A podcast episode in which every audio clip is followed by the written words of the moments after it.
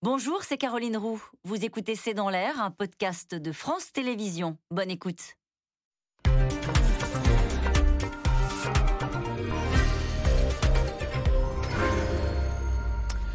Bonsoir à toutes et à tous. La droite peut-elle créer la surprise? En ordre de bataille, les cinq candidats, les républicains, vont commencer lundi le premier débat de la primaire interne. Alors pour l'instant, chacun est discipliné, aucun dérapage, bien conscient que les électeurs ne leur pardonneraient pas un nouvel échec en 2022. Question donc, qui sortira vainqueur de cette compétition interne? Il se murmure que Michel Barnier est le chouchou des militants. L'objectif n'est rien d'autre que la présidence de la République, car le pays n'a jamais été aussi à droite. Le parti Les Républicains a donc devant lui, théoriquement, un boulevard pour conquérir l'Élysée. Et puis, de même, au Parti socialiste, question, Anne Hidalgo peut-elle rassembler derrière elle les forces de gauche et créer la surprise? C'est le sujet de cette émission de ce C'est dans l'air intitulée ce soir Barnier, Hidalgo, les outsiders y croient. Pour répondre à vos questions, nous avons le plaisir d'accueillir Karl Meus. Vous êtes rédacteur en chef au Figaro Magazine.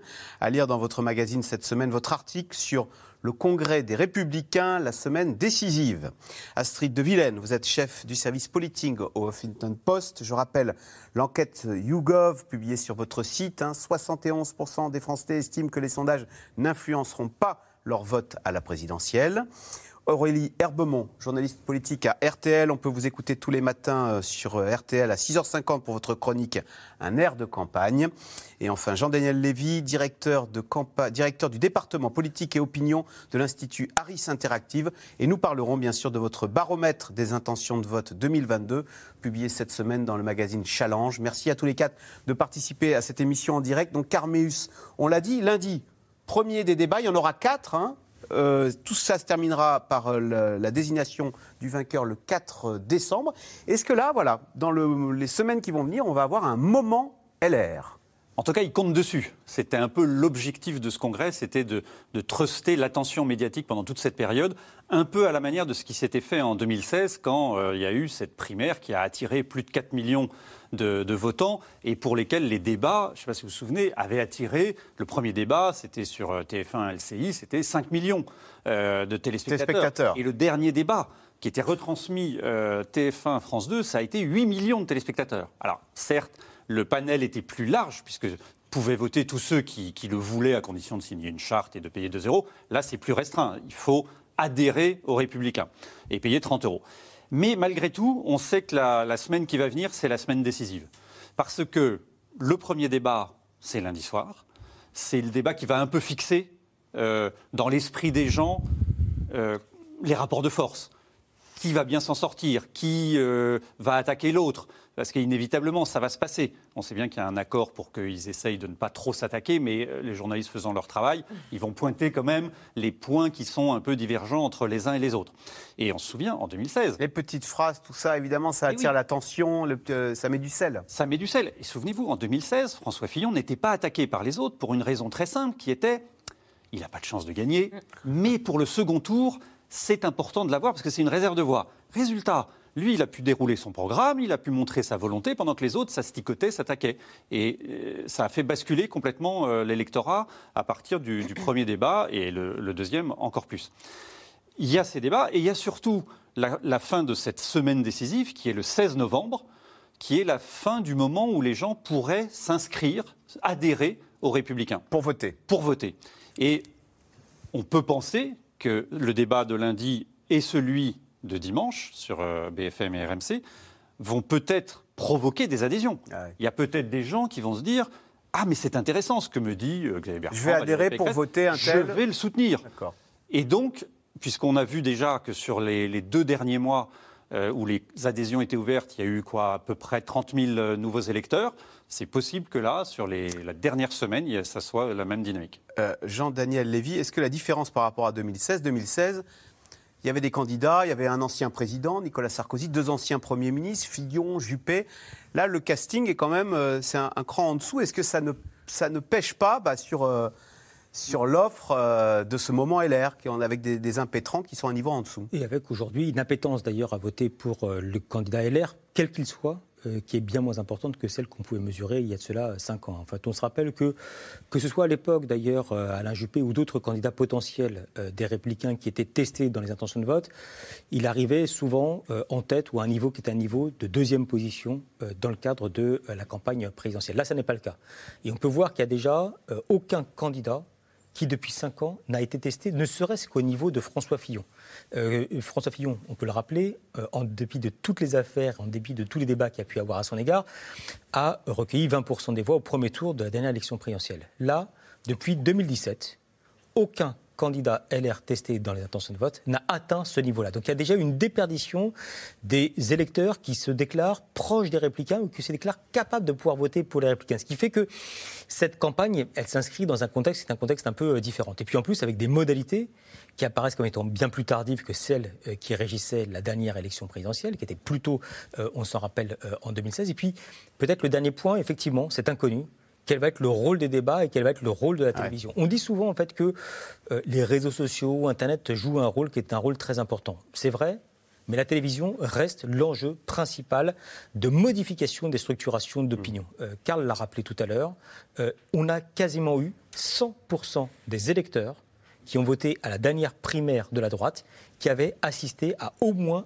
un des trois débats. Et donc, dans ce contexte-là, qui ont pu être amenés à changer radicalement mmh. d'opinion, mmh. et notamment à l'issue du premier débat, un François Fillon qui n'était pas du tout identifié, qui n'était pas dans le spectre, et qui a su rappeler à quel point il avait quitté Matignon en ayant la confiance des électeurs de droite, comme, étant, comme apparaissant comme étant le candidat déjà à cette époque-là naturel de la droite, et avec sa stature, sa posture et les différentes orientations et voire même tonalités de voix, rappeler que on retrouvait quand on était à droite le François mmh. Fillon qu'on avait quitté. Euh, Astrid de Villene, pour l'instant, le candidat le mieux placé à droite, c'est Xavier Bertrand. Est-ce que ça veut dire que euh, c'est celui qui a le plus de chances de sortir vainqueur de cette primaire interne euh, au motif qu'il pourrait y avoir un vote utile, tout simplement quoi? C'est très difficile à dire parce que par définition, on ne sait pas vraiment qui va voter encore, ni le nombre. On sait que c'est des adhérents à l'air, mais souvent aussi des nouveaux adhérents à l'air. Donc je crois qu'il est difficile de faire des prévisions, surtout que Xavier Bertrand ne s'impose pas non plus dans les enquêtes d'opinion. Il est, pas, il est un peu devant, mais enfin pas d'une manière euh, euh, aussi importante que ce qu'il aurait aimé d'ailleurs, lui, puisqu'il avait dit, vous vous souvenez, qu'il voulait pas passer par une primaire et pas passer par un congrès encore moins, puisqu'il n'avait pas, il n'avait plus sa carte LR. Donc ça, c'est à mon avis une de ses faiblesse, c'est qu'il a quitté le Parti Les Républicains.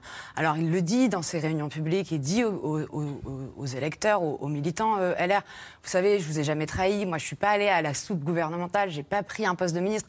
Mais ça, peut-être que ça jouera aussi pour l'adhérent LR. Il peut se dire, bon bah, il peut se dire d'un côté, Xavier Bertrand, il, il, nous a trahis. Il peut se dire aussi, il est le mieux placé. Et c'est lui qui peut gagner face à Emmanuel Macron.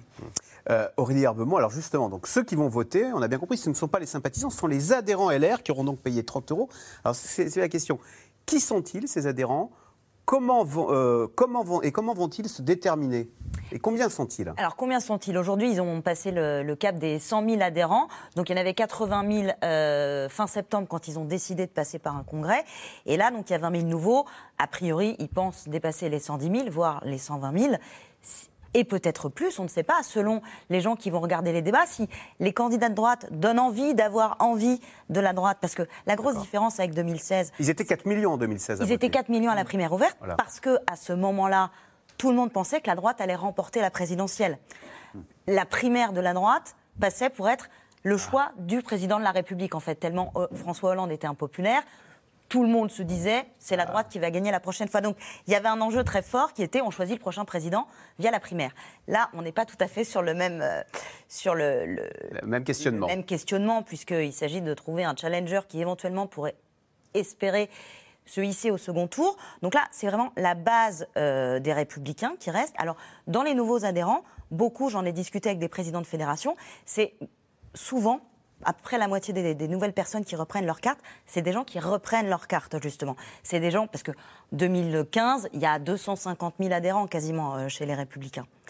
Et donc, c'est des gens qui reviennent à la maison, plus un petit peu des nouveaux. Donc, on ne sait pas très bien. Euh, mais le noyau, ce sont des LR, des gens qui sont restés dans la tempête après les défaites à la présidentielle de 2012, après la défaite de 2017, après Édouard Philippe qui va au gouvernement, qui était LR, rappelons-le. Donc Emmanuel Macron a siphonné une partie de la droite. Donc ceux qui restent, c'est ceux qui sont fondamentalement pas du tout pro-Macron, de droite, vraiment de droite assumée, Et ils ont souvent une dent contre ceux qui sont partis. Ça concerne Ah ouais. Xavier Bertrand et Valérie Pécresse. Donc, que il eux vote ont- avec. Quand on est militant, on vote un peu avec ses tripes plutôt qu'avec sa raison. Et On vote à l'affectif plutôt Il qu'à peut y avoir la. ça, et c'est ça le danger pour Xavier Bertrand et Valérie Pécresse.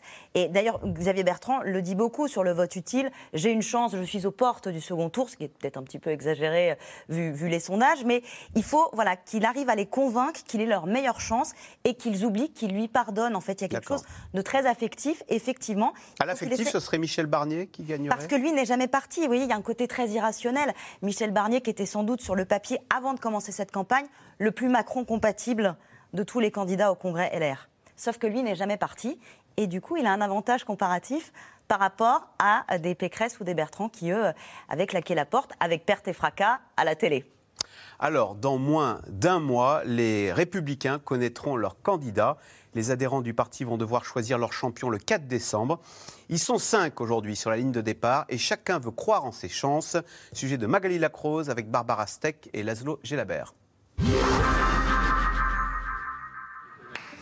Dans un mois, il n'en restera plus qu'un ou une. Ils sont partout en France. Les candidats au congrès LR font campagne avec les sondages, malgré les sondages, pour dire aux militants Choisissez-moi. En scène, hier soir dans les Yvelines, Xavier Bertrand face à un public un peu indécis.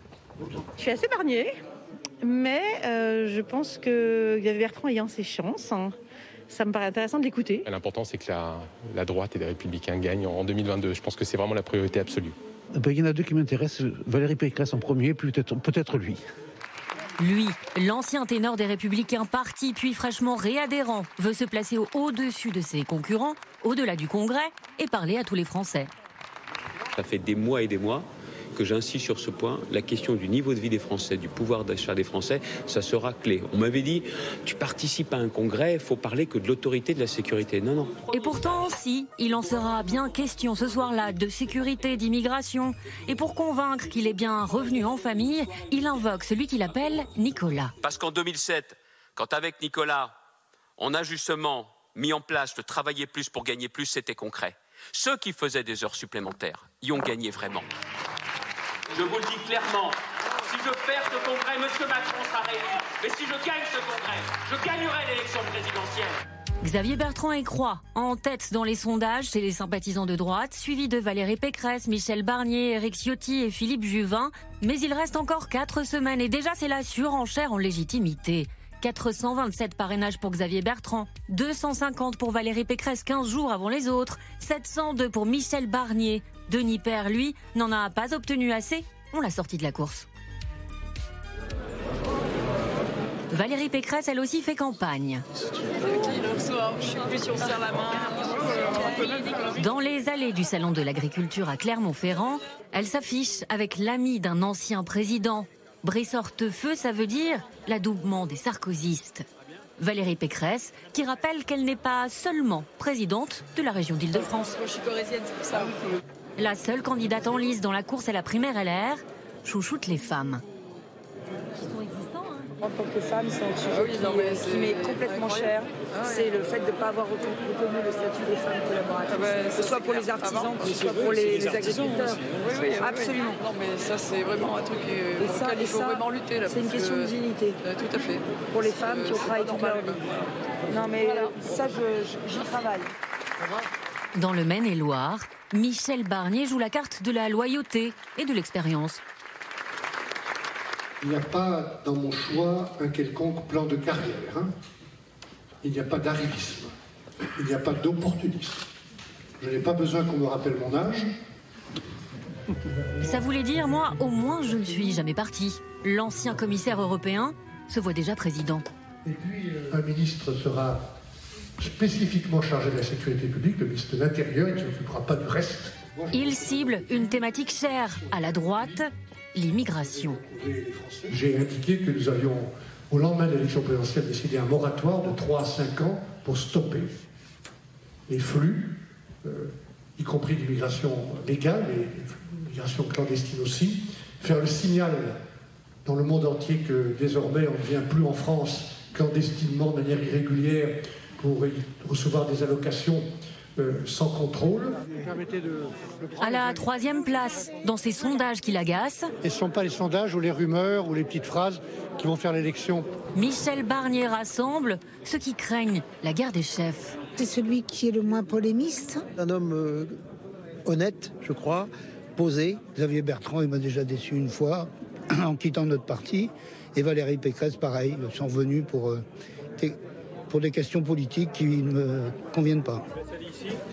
Mardi prochain, les cinq candidats iront fleurir tous ensemble la tombe du général de Gaulle, tous héritiers, espère-t-il. Alors, question de téléspectateur, Astrid de Vilaine. Quelles sont les différences essentielles entre les cinq candidats LR C'est Alain, en Seine-Saint-Denis qui pose la question. On a vu au début du reportage qu'il y avait des adhérents qui n'avaient pas encore fait leur choix. hein. Oui, c'est très intéressant ce reportage parce qu'en effet, ça montre que tout est ouvert, que le jeu est vraiment ouvert. Sur les différences, je crois que d'un point de vue programmatique, ils ont tous utilisé la même stratégie, c'est-à-dire on va très à droite. On va sur euh, l'immigration, on va sur même l'immigration légale, on va sur finalement les, les- les terres de l'extrême droite, euh, la remise en cause de l'état de droit pour certains, etc. Je crois que là-dessus, ils sont à peu près dans la même chose. En tout cas, ils ont fait ce choix-là. Ensuite, la différence, je crois que c'est une histoire de, de- de poids politique. Euh, il y en a évidemment trois qui se dégagent. Xavier Bertrand, Valérie Pécresse, Michel Barnier. Les deux, Pécresse et Bertrand, ils ont cet euh, inconvénient d'avoir quitté LR. C'est pour ça que Barnier fait une forme de synthèse. Et les deux autres sont, entre guillemets, un peu plus petits. Éric Ciotti, il est député, il n'est pas président de région, il n'a pas été monsieur Brexit. Euh, Philippe Juvin, pareil, il est maire, moins connu, on l'a un peu vu pendant la, crise du Covid. Mais du coup, c'est c'est ce- c'est aussi ça qui joue beaucoup, la notoriété, le poids politique. Et c'est pour ça que Barnier, il est un peu à l'intermédiaire des deux. Et avec cette fidélité au parti. Aurélie Herbemont, il faut parler, il faut parler aux adhérents. Quand on les voit là en campagne, ils ne parlent pas aux Français, euh, les, les candidats. Ils parlent aux adhérents. Donc on parle pas, on dit, on fait pas les mêmes propositions. On ne fait pas les mêmes propositions, mais c'est une règle bien établie de la politique. Il faut toujours commencer par rassembler son camp. Donc, C'est ce qu'avait oublié Alain Juppé en qui 2016. jouait déjà quasiment le second tour de la présidentielle pendant le premier tour de la primaire à droite, ce qui, ce qui fait un décalage. Euh, donc il faut d'abord consolider sa base, parce que d'abord, il faut avoir le droit d'être candidat à la présidentielle, ça passe que par la grâce des militants, les républicains. Donc c'est à eux qu'il faut parler. C'est pour ça qu'ils vont beaucoup sur l'immigration, qu'ils vont beaucoup sur la sécurité, qui sont les thèmes euh, fondamentaux pour, pour les adhérents qui sont chez LR. Et donc c'est forcément c'est à eux qu'il faut parler. Donc ils essayent, surtout Xavier Bertrand, de parler de pouvoir d'achat, etc. Mais c'est vrai qu'en ce moment, c'est surtout consolider les électeurs, sans quoi il n'y a pas l'étape d'après. Donc ça ne sert à rien d'ouvrir pour l'instant s'ils n'ont pas le ticket pour ouvrir ensuite. Mais ça peut parfois être un petit peu perturbant parce que l'UDI, les centristes de l'UDI par exemple, qui sont alliés avec LR, ils ont proposé que chaque candidat puisse venir faire une audition pour avoir le soutien de l'UDI. Ces 63 parlementaires, ils sont alliés dans toutes les collectivités. Eh bien, Éric Ciotti, qui est le plus à droite des candidats, a dit non merci, je ne viens pas, pas la peine. Et Michel Barnier, qui était très pro-européen, on le sait, un peu moins depuis qu'il est en campagne, ne va pas non plus aller chercher le soutien de l'UDI pour l'instant, parce qu'il veut parler à sa base LR de droite, et après, il fera l'ouverture pour devenir le candidat de la droite et du centre. Donc c'est step by step, si vous permettez cet anglicisme. La base LR de droite, est-ce qu'elle a changé? Est-ce qu'on parle beaucoup d'immigration? Parce que c'est ce dont veulent entendre parler la base LR de droite. On parle plus du tout de, de réduction du nombre de fonctionnaires. On se souvient des. Oui, Ça, Herbemont de François de Fillon qui promettait de 500 fonctionnaires. 000. C'était 500 000 avec François Fillon. Et là, on voit que cette année, tous les candidats n'y vont pas. Valérie Pécresse a pro- proposé 150 000, 200 000 après. Éric Ciotti aussi propose des suppressions de postes de fonctionnaires. Xavier Bertrand et Michel Barnier, ils n'en parlent pas de ça. Parce qu'en plus, on est dans le monde post-Covid. C'est pas forcément le moment de proposer des suppressions de postes chez les fonctionnaires. On a tous vu pendant la crise que les services publics, c'était important. Et ça, ça va être très intéressant, je pense, pendant les débats. Parce que sur cette question de la dépense publique, qui est pourtant aussi un des fondamentaux de la droite, je pense que ça va être intéressant de voir leur positionnement là-dessus. Karl Meus, ces quatre débats là qui vont être diffusés à la télévision, est-ce qu'ils vont être décisifs et, et de comment ça va se passer? Sur quoi va-t-on juger? Sur le fond, sur les réformes? Parce qu'on a du mal à les différencier aujourd'hui, les candidats. Ou euh, est-ce que ça va être des attaques, des anicroches qui font que l'un va emporter la partie sur l'autre? Il faut qu'il fasse, euh, c'est ce que me disait un des conseillers d'un des candidats, il faut montrer sa, différence et montrer qu'on s'engage euh, dans quelque chose. Et donc du coup, il faut effectivement attaquer quand même malgré tout les autres. On sait qu'il y a une sorte de gentleman agreement, pour reprendre le franglais d'Aurélie, euh, sur le fait qu'il vaut mieux pas s'attaquer parce que si on s'attaque, euh, les gens n'aiment pas ça, les électeurs de droite, ils veulent euh, l'unité. Pourtant, en 2016, ça y allait. Voilà. En 2016, ça y allait. Euh, on se souvient de Jean-François Copé qui attaquait Nicolas Sarkozy. Euh, on se souvient de François Fillon, hors débat, mais qui avait commencé la campagne en disant Imagine-t-on le général de Gaulle mis en examen On n'a pas ces attaques-là. Mais il y aura sur le fond des divergences. Aurélie Herbaumont évoquait le nombre de fonctionnaires. Valérie Pécresse a dit Moi, je veux 250 000 fonctionnaires en moins ou 150 000 fonctionnaires en moins. Michel Barnier a dit Moi, je ne donne pas de chiffres. Parce qu'on sait, les Français savent que ça, euh, si on s'engage sur des chiffres, ça ne sera pas fait. Vous voyez, déjà, on voit une différence et on voit là des, des frottements. Prenez l'immigration. Michel Barnier dit Je veux un moratoire. Valérie Pécresse, elle dit Mais attention, attention, si vous dites moratoire, ça ne veut pas dire immigration zéro. Et donc, elle va vouloir sûrement aller le chercher là-dessus pour bien faire comprendre aux, militants que ce que propose Michel Barnier, c'est pas si clair. Ça ne veut pas dire qu'il y aura plus d'immigrés qui rentreront. Or, on le sait depuis la grande enquête que les LR ont commandée à l'IFOP, que l'électorat de droite, les sympathisants LR et donc les militants LR sont plus sensibles sur ces questions-là. Questions de sécurité, questions d'immigration viennent largement largement, viennent au-dessus, en premier en tout cas, avant le pouvoir d'achat, euh, l'écologie et, d'autres thèmes. Donc c'est sensible. Et donc fatalement, dans un des débats, Michel Barnier va devoir expliquer ce que c'est que son oratoire. Valérie Pécresse va devoir expliquer comment elle veut réviser la Constitution. Et là, il y aura des frottements. Hmm. Oui, Astrid de Vienne. Éric Ciotti a déjà, à mon avis, fait une, faute pour l'ensemble du parti en disant que lui, entre Zemmour et Macron, il ah choisirait Zemmour. Alors on va revenir sur Éric Ciotti. on a son, mais en tout cas, ça peut être là-dessus parce que Xavier Bertrand et Michel Barnier et Valérie Pécresse ne, diraient sans doute pas la même chose. Peut-être que ça jouera aussi dans les débats. Jean-Daniel Lévy, oui il y a une dimension personnelle très forte aussi. Enfin, en tout cas, c'est ce qu'on avait vu au cours de, même du, débat des débats de 2016. C'est-à-dire que au bout d'un moment, les électeurs écoutent plus complètement tout à fait euh, ce qui va être dit. Chacun a son poulain etc. Enfin, que même on voyait le débat en fait, au sein de la droite, est-ce qu'il faut qu'il y ait 500 000 fonctionnaires de moins ou 400 000 fonctionnaires de moins?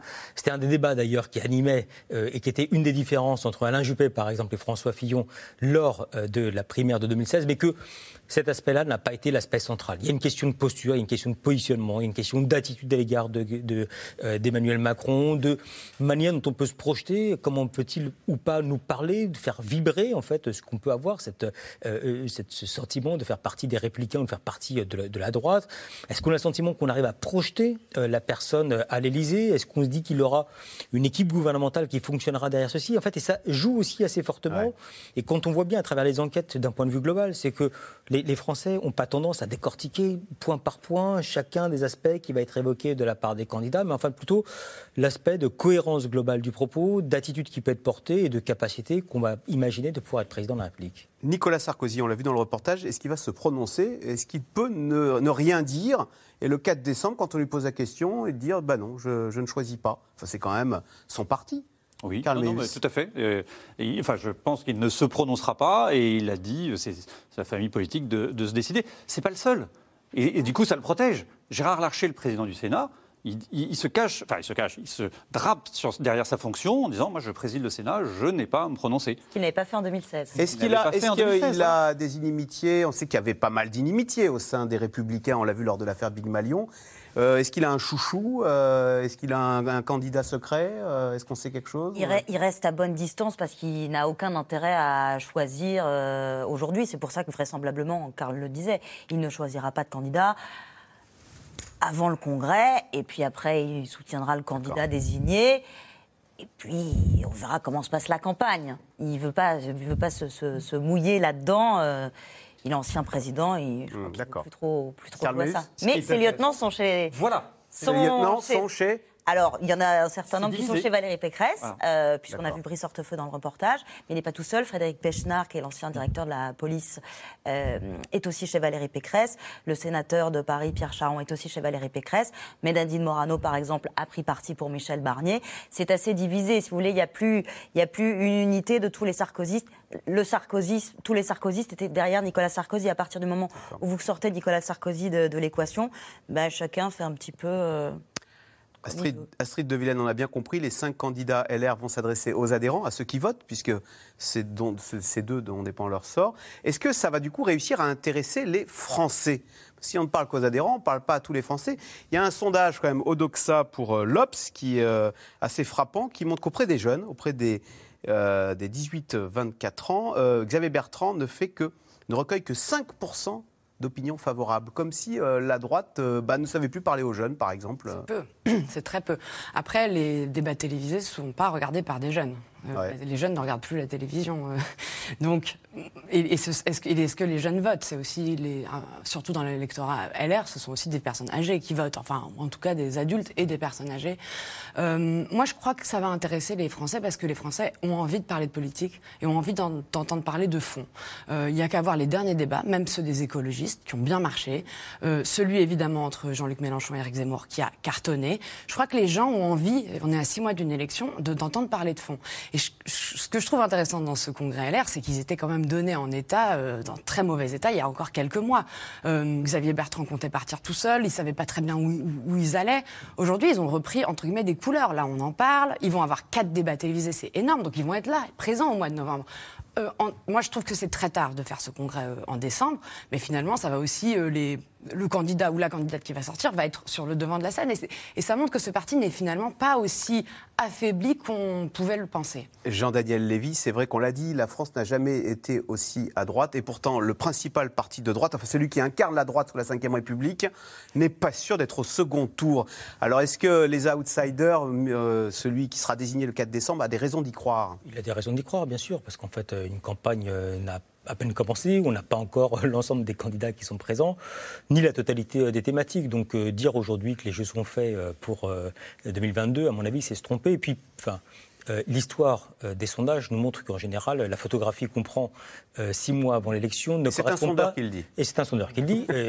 mais parce qu'en fait, le, sondage n'a pas vocation à être les Madame Irma de la vie politique et dire ce qui va se passer dans six mois, mais dire que l'histoire montre que à six mois d'une élection présidentielle, lorsqu'une photographie est prise, elle ne correspond pas, et en général loin s'en faut, de ce qui se passe au final au cours de l'élection. Donc tout peut, enfin tout peut encore arriver. C'est pas uniquement la, la, prudence du sondeur qui dit ça, qui dit que voilà, enfin on va, on ne sait pas dans quel état vont sortir les applicants on est même ici autour de cette table incapable de pouvoir avec assurance dire quelle va être la personne qui va être désignée euh, dans moins d'un mois. On ne sait pas quelle va être la dynamique, on ne sait pas quelles vont être les thématiques de campagne et on ne sait pas même sur quels actes vont pouvoir se positionner les uns ou les autres. Donc il y a forcément des raisons d'y croire une fois qu'il y aura euh, euh, la, capacité de pouvoir avoir un candidat qui soit un candidat uni et on ne sait pas non plus si les candidats vont vraiment rester chacun dans leur couloir au cours des quatre débats ou est-ce qu'il va y avoir des zones de conflictualité fortes et des tensions qui peuvent apparaître au cours de cette période. Mais en tout cas, ce qui est certain, c'est que sur les thématiques telles que vous l'avez évoqué tout à l'heure, qui sont les thématiques d'immigration, qui sont les thématiques de sécurité, jamais en France on a été aussi préoccupé euh, par euh, ces niveaux-là. Et que si on prend un manuel de sociologie électorale classique, on se dit que c'est un électorat qui, sur le papier, doit donner un espace euh, à la droite et à la droite traditionnelle. Les questions de pouvoir d'achat ne sont pas au cœur des débats où elles sont. Il y a des questions de pouvoir d'achat, il y a des questions d'écologie et d'environnement, il y a des questions sociales. Pas différenciantes. Ben, en tout cas, ce pas forcément les dimensions qui apparaissent, en tout cas à l'heure actuelle, les plus différenciantes. Sur la question du pouvoir d'achat, parfois c'est la gauche aussi qui arrive à pouvoir en tirer bénéfice électoral. Alors il y a des candidats qui sont là pour gagner et d'autres qui sont là pour peser. C'est le cas, on en a parlé, d'Éric Ciotti, même si l'outsider affirme qu'il peut remporter le vote des adhérents en surfant sur la vague Zemmour. Voyez ce reportage de Juliette Vallon et David Lemarchand. À droite, dans la course à la présidentielle, personne ne l'avait vraiment vu venir. Longtemps sarkozyste, puis filloniste, Éric Ciotti, 56 ans, roule aujourd'hui pour lui-même. Alors à quelques semaines du congrès qui départagera les candidats des Républicains, tout soutien est bon à prendre. Comment ça va? À commencer par celui des jeunes, qui représente 15% des cartes d'adhérents au sein du parti. Ce soir-là, opération séduction dans ce café parisien pour le député des Alpes-Maritimes qui brandit très rapidement sa carte de fidélité, lui qui est entré au RPR à seulement 16 ans. Notre famille politique revient de loin et je me rappelle les périodes de crise. Moi, j'ai toujours été présent dans ma famille politique. J'ai toujours été fidèle. J'ai toujours été loyal. Euh, j'ai, euh, depuis 2012, euh, soutenu tous nos candidats. les soirs de victoire, mais aussi les soirs plus difficiles de, de défaite. La défaite, Éric Ciotti ne l'envisage pas, persuadé de se démarquer de ses concurrents grâce à son projet de rupture, comme il l'appelle.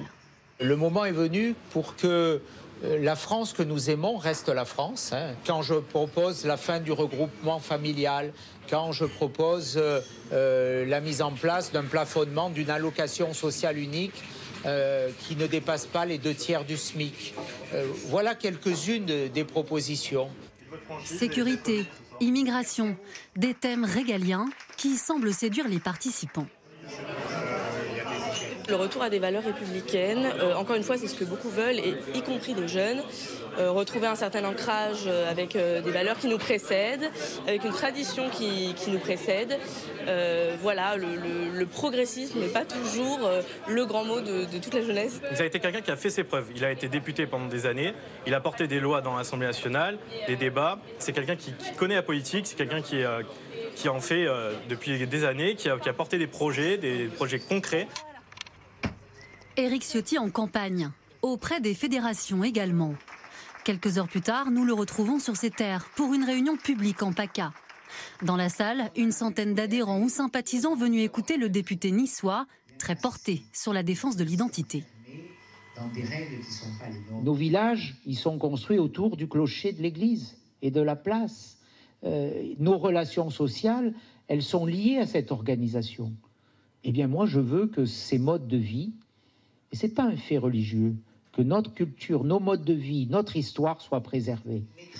Un discours sans filtre, très proche de celui tenu par l'un de ses amis de longue date, un certain Éric Zemmour. Début septembre, le député LR a même affirmé qu'il voterait pour le polémiste si celui-ci accédait au second tour avec Emmanuel Macron. Ce soir-là, certains militants veulent en avoir le cœur net. Donc, ma question est toute simple. Zemmour se présente, qu'est-ce qu'on fait? J'ai dit clairement les choses. Et je l'assume, je ne l'ai pas regretté. Voilà, j'ai même dit ce matin, si je savais chanter, j'aurais dit non, je ne regrette rien, mais voilà. Euh, donc, pour moi, les choses sont claires. Éric Ciotti persiste et signe, tout en rappelant aux militants que le polémiste ne fait pas partie de sa famille politique. Pour certains ici, l'alliance serait pourtant stratégique. Je suis à peu près 100% d'accord avec ce qu'il raconte. 100% d'accord. Ce qui m'inquiète, c'est ce que j'ai dit, c'est que Zemmour, il dit à peu près la même chose et que euh, tout le monde va se casser la figure. Vous voudriez qu'il se rassemble, Éric Ciotti, Eric Zemmour Je voudrais qu'il se rassemble. Éric Ciotti, seul, parmi ses adversaires des Républicains, a revendiqué pour l'instant sa proximité avec les idées d'Éric Zemmour, persuadé que le pari de la droite dure pourra le faire gagner.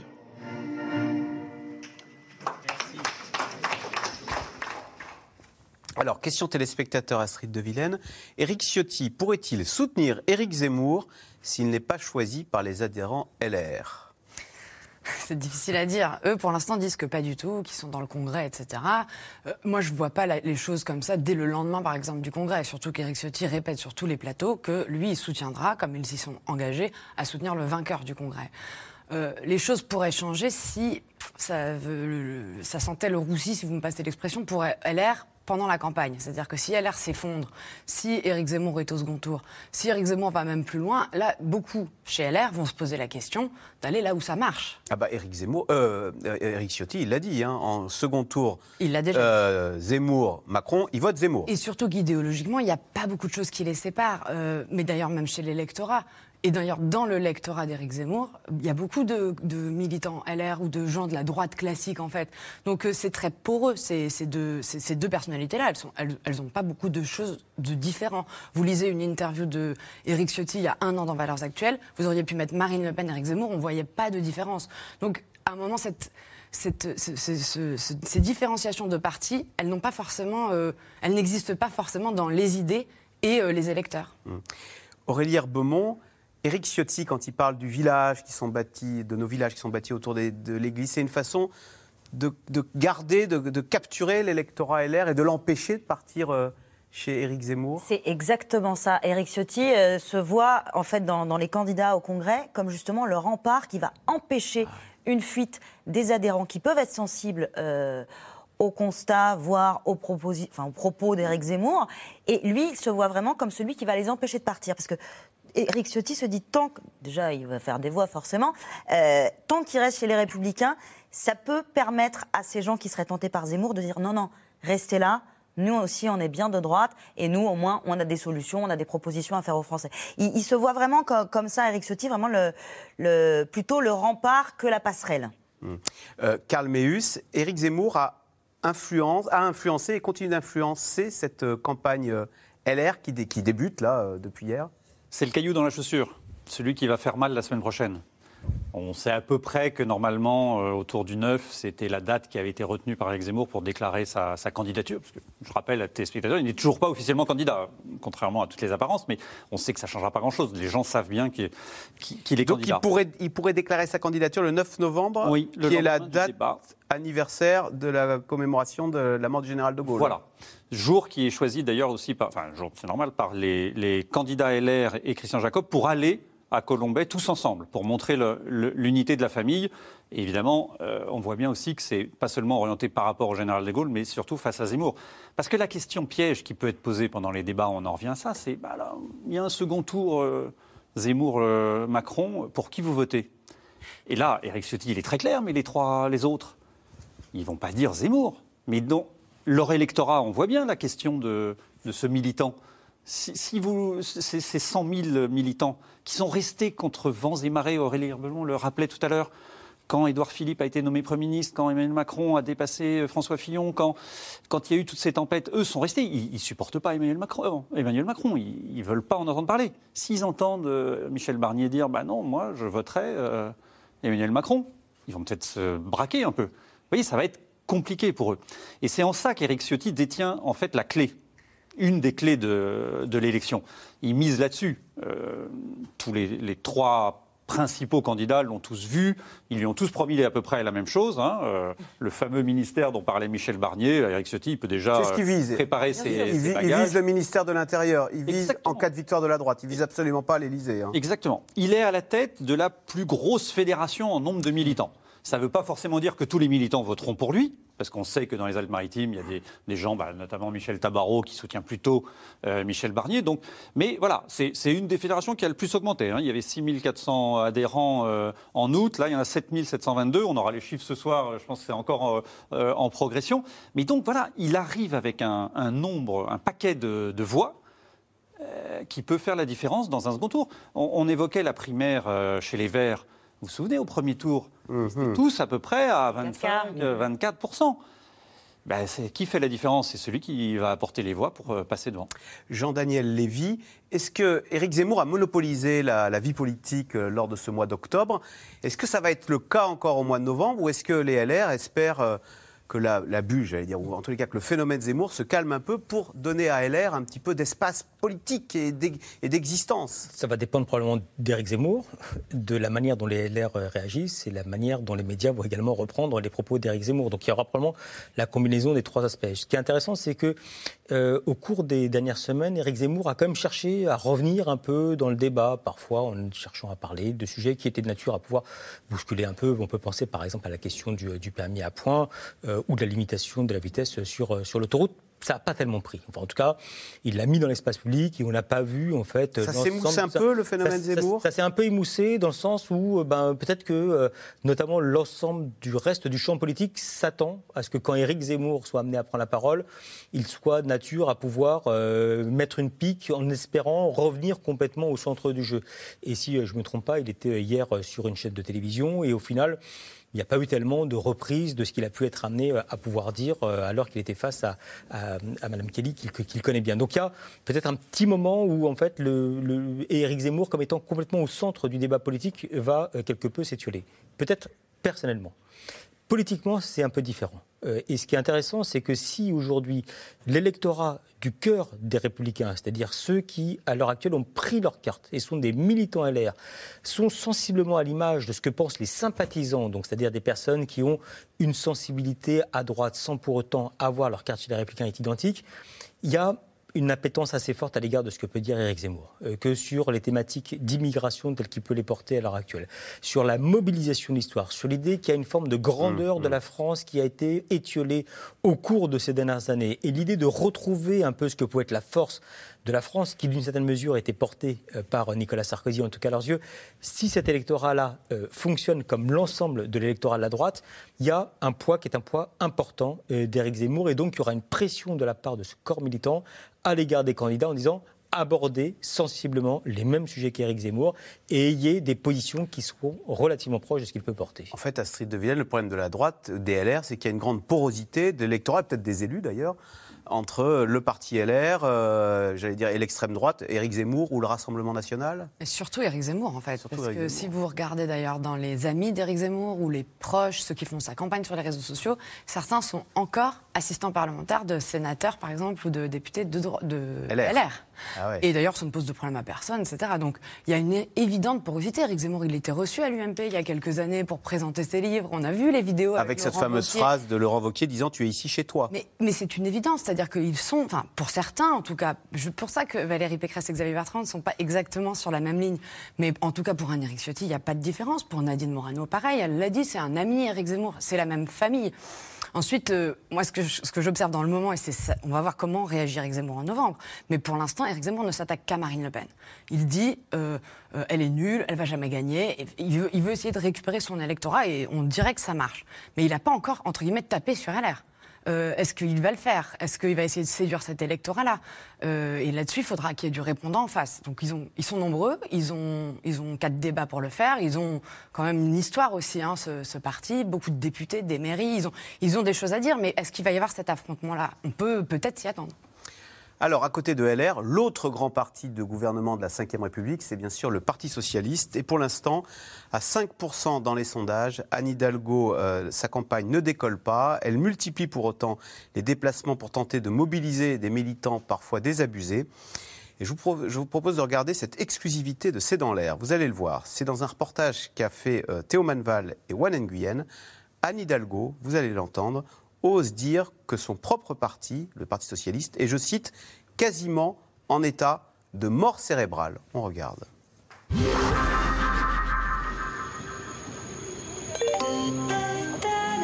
Votre attention, s'il vous plaît. La candidate socialiste entre en gare. Dijon ce jour-là, la Drôme, le Pas-de-Calais, la Haute-Vienne dans la foulée. Anne Hidalgo en pleine cure de déplacement en ce moment. Ah bah, ça va être comme ça pendant six mois, hein, donc euh, c'est plus qu'une cure, c'est un, c'est un vrai plaisir d'a- d'aller sur le terrain. Un terrain qu'elle arpente sans relâche depuis deux semaines. Faudra-t-il rattraper un retard au démarrage? Une campagne, vous savez, une campagne présidentielle, c'est six mois, hein, et en fait, elle va vraiment démarrer en janvier, donc euh, je pense qu'on est vraiment euh, plus que dans les temps. Un peu plus tôt dans la matinée, ces jeunes militants préparent sa venue dans leurs locaux. Bienvenue à la permanence de Côte d'Or, à Dijon. Quelques affiches au mur, fraîchement sorties de leur propre imprimante. Parce que le matériel est en acheminement. Il y a quelques retards. C'est imprimé maison. Voilà. Et les tracts, vous en avez reçu Bah, les tracts, on n'a pas encore- tout va arriver euh, bientôt, mais après on a nos tracts locaux hein, qu'on tracte euh, chez nos jeunes. euh, retrace un peu le bilan euh, négatif euh, d'Emmanuel Macron euh, sur le volet euh, de la jeunesse. Et puis euh, voilà. on- Mais tout ce qui est aux couleurs d'Anne Hidalgo, c'est encore en. Voilà, ça arrivera bientôt. Et ils vont en avoir besoin de matériel de campagne pour renverser les pronostics. En tout cas, ils y croient, comme au régional où ils ont fait réélire la présidente PS de la région, Marie-Guite Dufay. Je- moi, je me rappelle qu'on avait tracté et milité pour Marie-Guite. un journaliste de France 3 vient me voir et me dit Mais vous êtes courageux, vous n'êtes pas désespéré, euh, vous êtes euh, entre guillemets troisième ou quatrième dans les sondages. euh, entre guillemets, tout était déjà perdu, quoi. et pour les régionales. Et à ce moment-là, je dis Bah. Non, pour moi, en tant que militant, surtout, on, on va jusqu'au bout. Et en l'occurrence, on a gagné la région. Une chose est sûre, pour y arriver, la candidate a besoin d'eux. Alors elle vient leur parler à ses militants, les écouter aussi. toutes et à tous. Bienvenue dans cette fédération et dans cette section.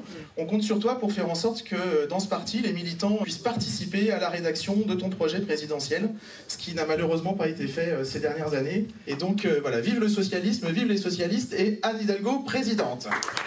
Une candidate tout sourire, mais au diagnostic qui interpelle. Je suis d'accord avec vous. Depuis 2017, notre parti a été vraiment, vraiment en situation, euh, voilà, euh, quasiment de, mort cérébrale. Et euh, je me suis dit, il faut qu'on essaye de voir si ça se réveille. Donc, les amis, on rase pas les murs, on passe pas les plats, et on y va à fond. Et je suis sûre qu'on va être entendu dans le pays. Merci à vous. Alors de la mort cérébrale à l'avenir en rose, c'est ce que tous espèrent ici, mais l'optimisme reste mesuré. C'est pas gagné, il hein. ne faut pas, faut pas se, se, voiler la face. Hein. Il y a tellement de candidats, euh, à mon avis. Ouais. Vous y croyez ou vous êtes un peu réservé? Ben, Moi, je vais être optimiste, mais euh, j'ai quand même quelques craintes. Quoi. Pour les lever, ces craintes, ce sont maintenant les électeurs qu'il faut convaincre. Fin d'après-midi, direction Chenauve, commune au quartier populaire au sud de Dijon. Une permanence associative et une candidate qui tente de se défaire de l'image d'élu hors sol, parisienne. J'ai grandi dans un quartier qui ressemble à Chenauve, puisque j'ai grandi euh, euh, à Lyon. Euh, dans un quartier qui s'appelle la Duchère. Et je viens d'un milieu moi-même très populaire, hein, de l'immigration. Les échanges s'engagent sur le trop faible pouvoir d'achat le peu de, salaire qu'on a, 1000 euros par mois. Vous travaillez dans quoi, madame Là, je suis en arrêt de travail pour l'instant. Travail, je travaille dans le ménage. Dans le ménage, Ça fait 26 ans. Si le travail paye mieux et il peut mieux payer, il n'y a aucune raison qu'il y ait ces écarts de salaire. Ben, franchement, on a supprimé l'impôt sur les grandes fortunes et en même temps, il supprimait 5 euros sur les APL euh, en disant mais 5 euros c'est rien. Mais si 5 euros à la fin du mois, 5 euros c'est énorme. Moi, je vais porter ce projet de justice. On compte sur vous que je serai là. Je suis là. Une promesse qu'Anne Hidalgo va continuer de porter sur les marchés ce week-end. Elle sera demain en Corrèze avec un certain François Hollande.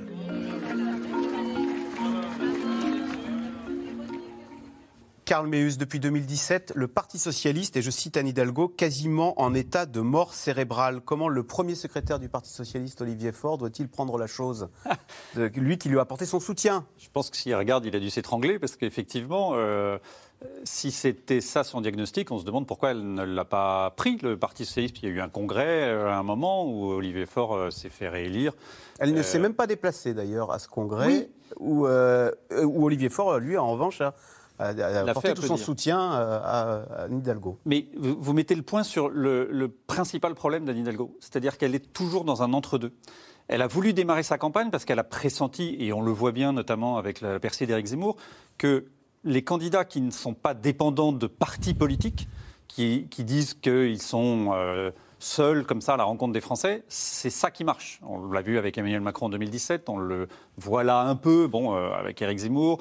Et et donc, elle a essayé ça. Mais elle a été rattrapée par le parti qui lui a dit, ben non, attention, euh, nous on a l'argent, on va te soutenir, donc il faut que tu viennes. Et donc elle, elle, elle a été contrainte d'accepter d'y aller. C'était ce fameux meeting de Lille où elle a été adoubée par le Parti socialiste. Et aujourd'hui, elle va dans les, dans les cellules du. Enfin, pas les cellules, les, les sections. Les sections. Voilà, les cellules, c'est le Parti communiste. Ce qu'elle ne voulait pas faire, en fait. Elle voulait s'adresser aux Français. Mais voilà, exactement. Et elle est prisonnière de ce parti, qui a une mauvaise image, qui, qui a du mal à se remettre euh, de, des 5% de, de, Benoît Hamon à la, à la, présidentielle. 6, pardon. Euh, et, et qui, qui la leste et elle n'arrive pas à. Et on voit bien que toute sa campagne, c'est ça. Elle, lance sa proposition sur les enseignants, puis après elle dit non, mais c'est pas encore financé, on va voir. Elle lance euh, une, proposition sur il faut réduire la vitesse euh, des voitures, puis après elle dit non, mais j'ai pas dit ça. Et du coup, elle brouille complètement son message. Astrid de Vienne, qu'est-ce qui ne va pas? Alors, vous l'avez dit, 6% hein, pour euh, Benoît Hamon, mais elle est à 5% dans les sondages. Je crois qu'il y a un manque de travail, en effet. On peut, ne peut pas prendre les électeurs, euh, je ne sais pas si on faisait ça avant, mais en tout cas dire, donner des propositions comme celle, aussi énormes que le doublement des salaires des profs, sans que ce soit financé, sans faire le service après-vente derrière, que même les profs ils, disent que c'est une, une, proposition loufoque, c'est pas possible aujourd'hui de faire ce genre de campagne. Et moi, je trouve que c'est très à l'ancienne d'aller voir euh, François Hollande, euh, qui est quand même pas du tout en, bonne grâce dans l'électorat euh, français aujourd'hui. Euh, ce week-end à Brive-la-Gaillarde, je me demande s'il n'y a pas d'autres gens à aller voir en fait. Je, je, je, je ne comprends pas du tout ce qu'elle fait. La dernière vidéo de communication qu'elle a faite, c'était devant un, une machine d'un TER en expliquant que les Français en ont assez de prendre leur billet de train dans un guichet euh, sans personne. Si c'était pour parler des services publics, c'est raté, parce que je pense que pendant ce temps-là, en tout cas, Marine Le Pen, elle était aux côtés des soignants avec des urgences qui ferment. Euh, je crois pas que le, le, problème des Français en ce moment, ce soit de pas pouvoir prendre leur machine en, en disant bonjour à quelqu'un. Enfin, je trouve que c'est tout est en décalage, en fait. Et du coup, bah, je pense qu'il y a aussi ça qui, pêche. Après, il n'y a pas un programme très construit, il n'y a pas de, slogan, il n'y a pas une forme de dynamique, un agenda qui est imposé, etc. Je ne suis pas sûre que ce soit que le Parti socialiste, parce qu'à la rigueur, le Parti socialiste, pour moi, c'est presque un atout, parce qu'en effet, bon, ils sont peu nombreux, hein, vous voyez dans les sections, mais il y a quand même cette force militante, les régionales qu'ils ont gagnées. Donc c'est vrai que de, de dire, d'avoir cette déclaration-là, c'est pas très correct vis-à-vis d'Olivier Faure, même si en un sens, elle n'a pas tort, dans le sens où le renouveau, il n'a pas été fait. Aurélie Herbemont, euh, être, Paris, euh, être maire de Paris, à tout handicap, à tout parce que elle, le dit vis-à-vis d'Yannick Jadot, moi je suis aux responsabilités, je suis aux commandes, je gère. Et puis, c'est ce qui lui donne sa, légitimité, ce qui fait que c'est une personnalité en vue du Parti Socialiste. Il n'y en a pas tant que ça aujourd'hui, quand même. Donc, c'est à la fois euh, ce qui fait qu'elle peut prétendre à être candidate à la présidentielle, mais en même temps, c'est vrai que ça pose des difficultés, cette fameuse question de comment on traverse le périph. Euh, Anne Hidalgo sera en Corrèze, euh, donc du coup demain, qui est la terre de François Hollande et d'un certain Jacques Chirac, qui était maire de Paris. Donc chez OPS, il- chez les, proches d'Hidalgo, ils aiment bien dire, ben voilà, Chirac aussi était maire de Paris. Mais il était surtout élu de Corrèze, ce qui fait que Jacques Chirac n'a jamais eu l'image juste du maire de Paris. Et Hidalgo, c'est vrai que dans, l'opinion euh, française, c'est la maire de Paris. Donc il y a toujours ce côté un peu province contre Paris. Qui est déconnecté de- de- du quotidien des gens. Donc, il faut quand même qu'elle arrive à. On parle souvent du plafond de verre, mais elle, c'est vraiment. Il faut, faut qu'elle arrive à traverser le périph' et se faire entendre. Sa politique mise en place à Paris, quand vous habitez euh, dans une zone rurale, le fait de faire un petit peu la chasse aux voitures à Paris, c'est compréhensible éventuellement. Mm. Mais euh, les gens en- dans le reste de la France peuvent se dire oulala, là là, qu'est-ce qu'elle veut faire Nous, sans nos voitures, on est Les rien. 110 On l'a vu au moment des km/h déjà jaunes. avaient été mal vus, hein, la limitation des Mais 110 voilà. km/h sur Donc, autoroute. euh, donc il faut qu'elle arrive à franchir le périph. Et pour l'instant, elle n'arrive pas à franchir le périph dans l'opinion. Karl Meus, elle, elle ira jusqu'au bout? Elle peut abandonner? C'est ce qu'elle affirme aujourd'hui. Rien ne dit qu'elle n'abandonnera pas. En tout cas, le Parti socialiste euh, se pose des questions parce qu'il y a deux cordes de rappel quand même pour euh, Olivier Faure, qui sont le nombre de députés à l'Assemblée nationale. Or, si la candidate du Parti socialiste fait 5%, ça veut dire qu'il y aura beaucoup moins d'élus à l'Assemblée nationale qu'ils n'en ont aujourd'hui, et ça pose un problème d'existence politique.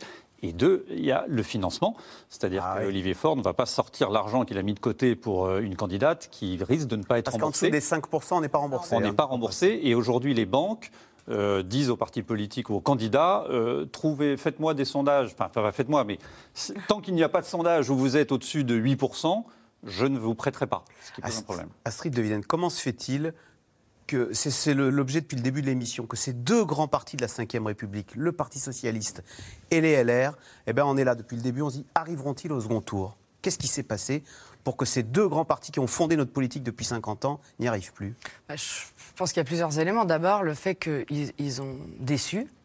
Euh, François Hollande a déçu. Rappelez-vous son meeting du Bourget qui le fait décoller, c'est mon ennemi, c'est la finance. Un an plus tard, c'est le CICE, la loi travail, et la gauche a été traumatisée par euh, ce, quinquennat. Euh, Nicolas Sarkozy aussi a déçu en un sens. La- la- L'alternance droite-gauche, à un moment, a été... voilà, n'a plus convaincu les, les Françaises et les Français. Il y a eu ensuite Emmanuel Macron qui est venu exploser ce paysage-là, parce que en fait Emmanuel Macron on a l'impression que c'est une création, mais en réalité tout son gouvernement, tous ses, tous ses soutiens, ce sont des anciens LR, Gérald Darmanin, Édouard Philippe, euh, Jean Castex, et, et des anciens socialistes, Gabriel Attal, Jean-Yves Le Drian. Donc en fait, ces deux partis-là, ils ont été aussi très perturbés par cette élection, et c'est normal. Est-ce qu'ils ont réussi à se reconstruire? Moi, je ne le crois pas. Ce sont les outsiders aujourd'hui, maintenant ces deux grands partis de la Je crois même cinquième pas. Je pense pas. Je pense, moi, je verrais les, les outsiders dans, dans ce mot-là. Il y a quelque chose nou- d'une nouveauté. Donc, on irait plus les chercher chez euh, à, dro- à- à droite Éric Zemmour, à gauche Europe Écologie Les Verts. Ça, c'est des, partis qui sont, des, nouveaux, personnages, des nouvelles, têtes, des nouveaux, programmes.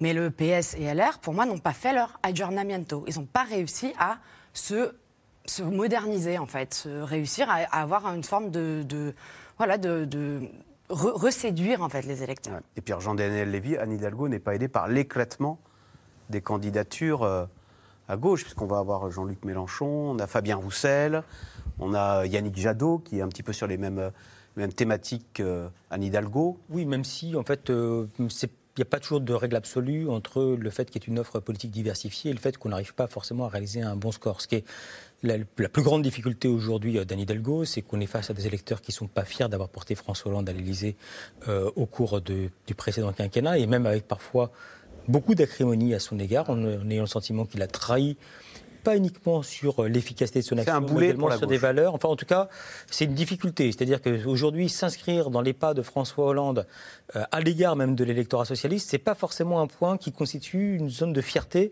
contrairement, on l'a vu tout à l'heure, à Nicolas Sarkozy euh, pour une partie de la droite. hein. Donc il y a aujourd'hui, en fait, le sentiment que euh, François Hollande n'a pas été euh, entièrement un atout. Et puis même quand vous regardez en fait ce qui s'est passé même récemment au cours des dernières élections régionales ou départementales, dans les régions en tout cas où la gauche n'est pas sortante, euh, le Parti socialiste n'est pas arrivé en tête des élections au sein de la gauche. Et à chaque fois, c'est Europe Écologie Les Verts qui est arrivé devant. Donc elle arrive en dehors de la personnalité, en dehors de l'image qu'elle peut avoir, en dehors de la perception que c'est une euh, maire de Paris qui n'est pas forcément en contact de l'ensemble des Français, face à une difficulté sur laquelle elle peut difficilement s'appuyer, c'est-à-dire qu'elle peut difficilement s'appuyer sur un parti socialiste qui serait un parti socialiste en conquête. Ils ont gagné les régions dans lesquelles, en tout cas, ils ont été reconnus dans lesquelles ils étaient présents, mais ils n'ont pas ils ne sont pas parvenus soit à pouvoir gagner d'autres régions, même voire d'avoir une forme de leadership au sein de la gauche dans le cadre d'élections qui sont des élections intermédiaires.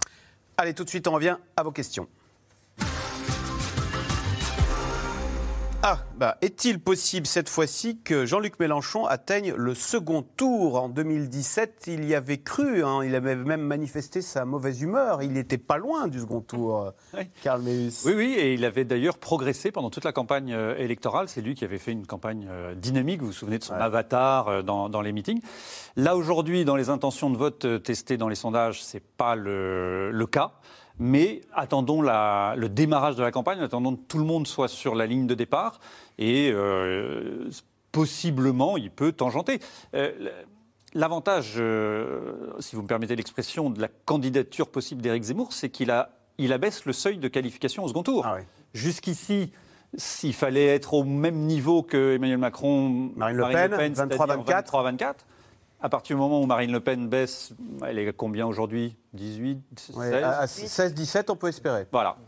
Euh, Aurélie Herbemont, le Parti Socialiste envoie-t-il Anne Hidalgo au casse-pipe? Ce qui lui arrive en ce moment, est-ce que ça peut même nuire à sa crédibilité en tant que maire de Paris? Alors ça, c'est vrai que ça peut poser une vraie question. Si Anne Hidalgo euh, a été donc réélue euh, en 2020, euh, si jamais elle fait un score calamiteux disons en dessous des 5%, des 5% ça peut poser des problèmes pour euh, rester maire de Paris, euh, assise avec sa légitimité, sachant qu'il y aura les Jeux Olympiques, ça peut être potentiellement un moment un petit peu compliqué.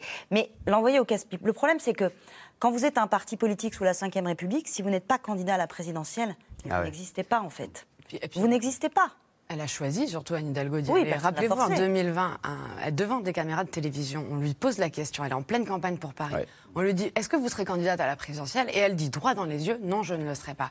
Pour moi, c'est Et son vous péché pouvez archiver ce moment, vous Et pour pourrez me moi, le c'est son- ressortir. Pour moi, c'est son péché original, et c'est ce qu'on disait sur les vieux partis, c'est qu'on ne peut pas faire des promesses et ne pas les tenir l'année d'après. On ne peut pas dire que ce soit bousculé non plus. hein. Pardon? On ne peut pas dire que ce soit bousculé non, plus. Parmi les... Pour y aller Oui, mais pour y non, aller. mais Oui. personne ne l'a forcé. Les perdants de l'élection interne LR feront-ils front commun derrière le candidat adoubé par les adhérents?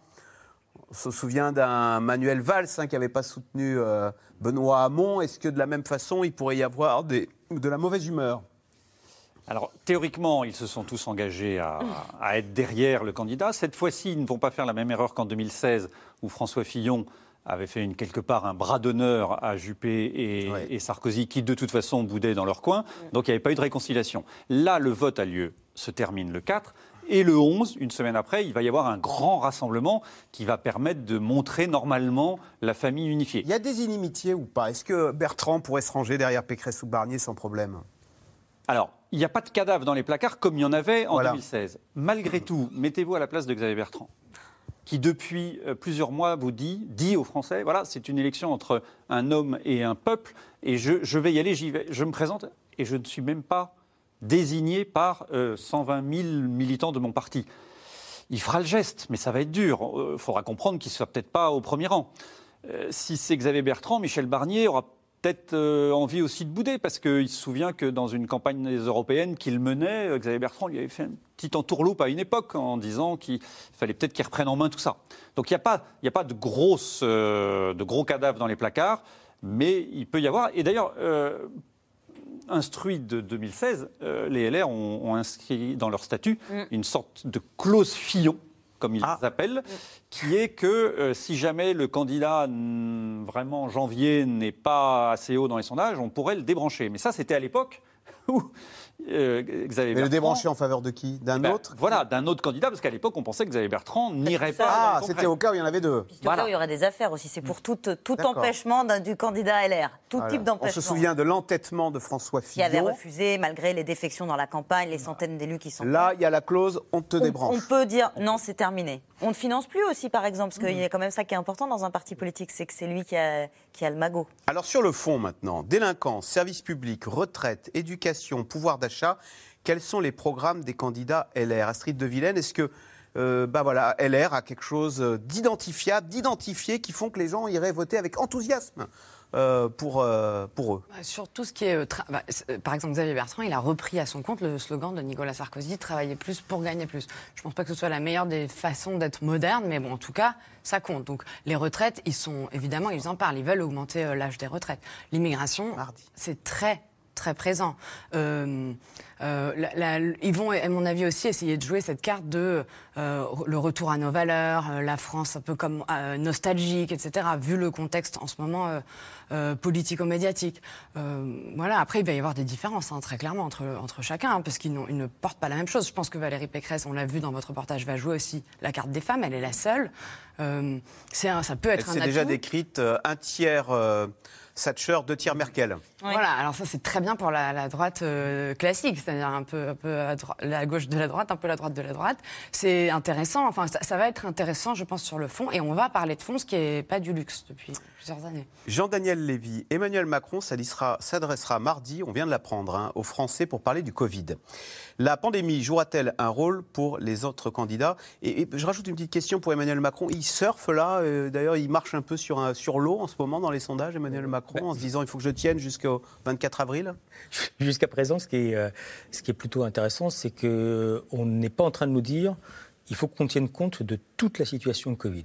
Et on a une campagne électorale qui se déroule comme si on n'avait pas vécu une pandémie et des confinements. Et que ce terme-là n'est absolument pas structurant dans tous les programmes, dans toutes les positions et dans toutes les projections qu'on peut avoir à l'égard de l'avenir. Donc on a fermé la parenthèse Covid et on est entré dans une nouvelle période où on entame la campagne comme s'il ne s'était rien passé et même tout le débat sur la dette et les déficits qui avait été un des éléments structurants de la droite traditionnellement, et quand on parlait des différenciations entre la droite et le reste du pays, souvent la droite en fait a mis la saine gestion, la gestion en bon père de famille. Là, on voit bien que ce sujet-là est complètement mis de côté euh, et que dans ce contexte-là, on est dans une période qui est une période où en fait on ne parle plus véritablement de la Covid. Le, regard rétro- rétrospectif pardon, qui est effectué à l'égard d'Emmanuel Macron, c'est il n'a pas trop mal géré. Voilà. Et que la manière dont euh, il a euh, géré la situation par rapport à ce qui s'est passé au niveau international, au final, fait qu'on n'a pas d'acrimonie majeure, ou en tout cas de focalisation très forte à l'égard d'Emmanuel Macron, qui amènera à dire, a posteriori, il a mal géré la situation. On ne sait pas ce qu'il va annoncer mardi soir.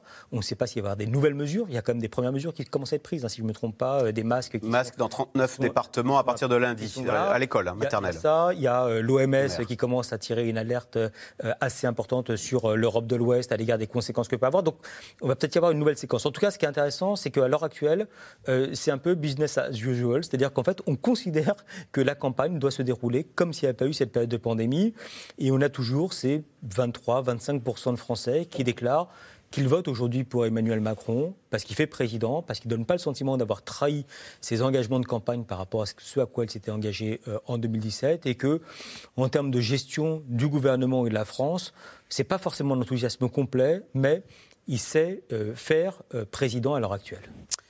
Karl Meus, Michel, dans les Alpes-Maritimes, à cause du quinquennat, le monde politico-médiatique ne pense qu'à l'élection suivante.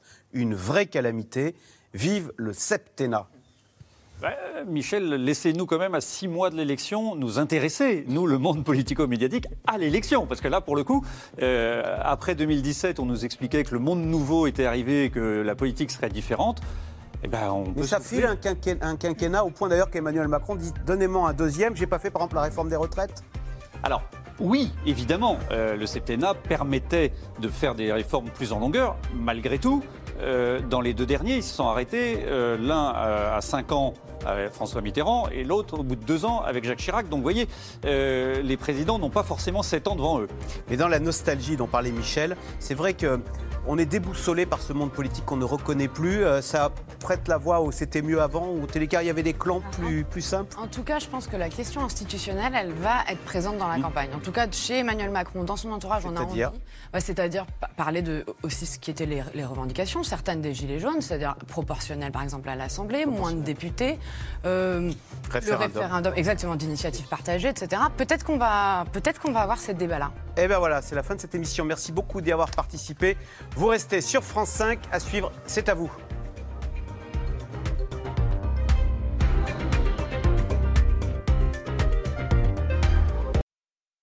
C'était C'est dans l'air, un podcast de France Télévisions. Alors s'il vous a plu, n'hésitez pas à vous abonner. Vous pouvez également retrouver les replays de C'est dans l'air en vidéo sur France.tv.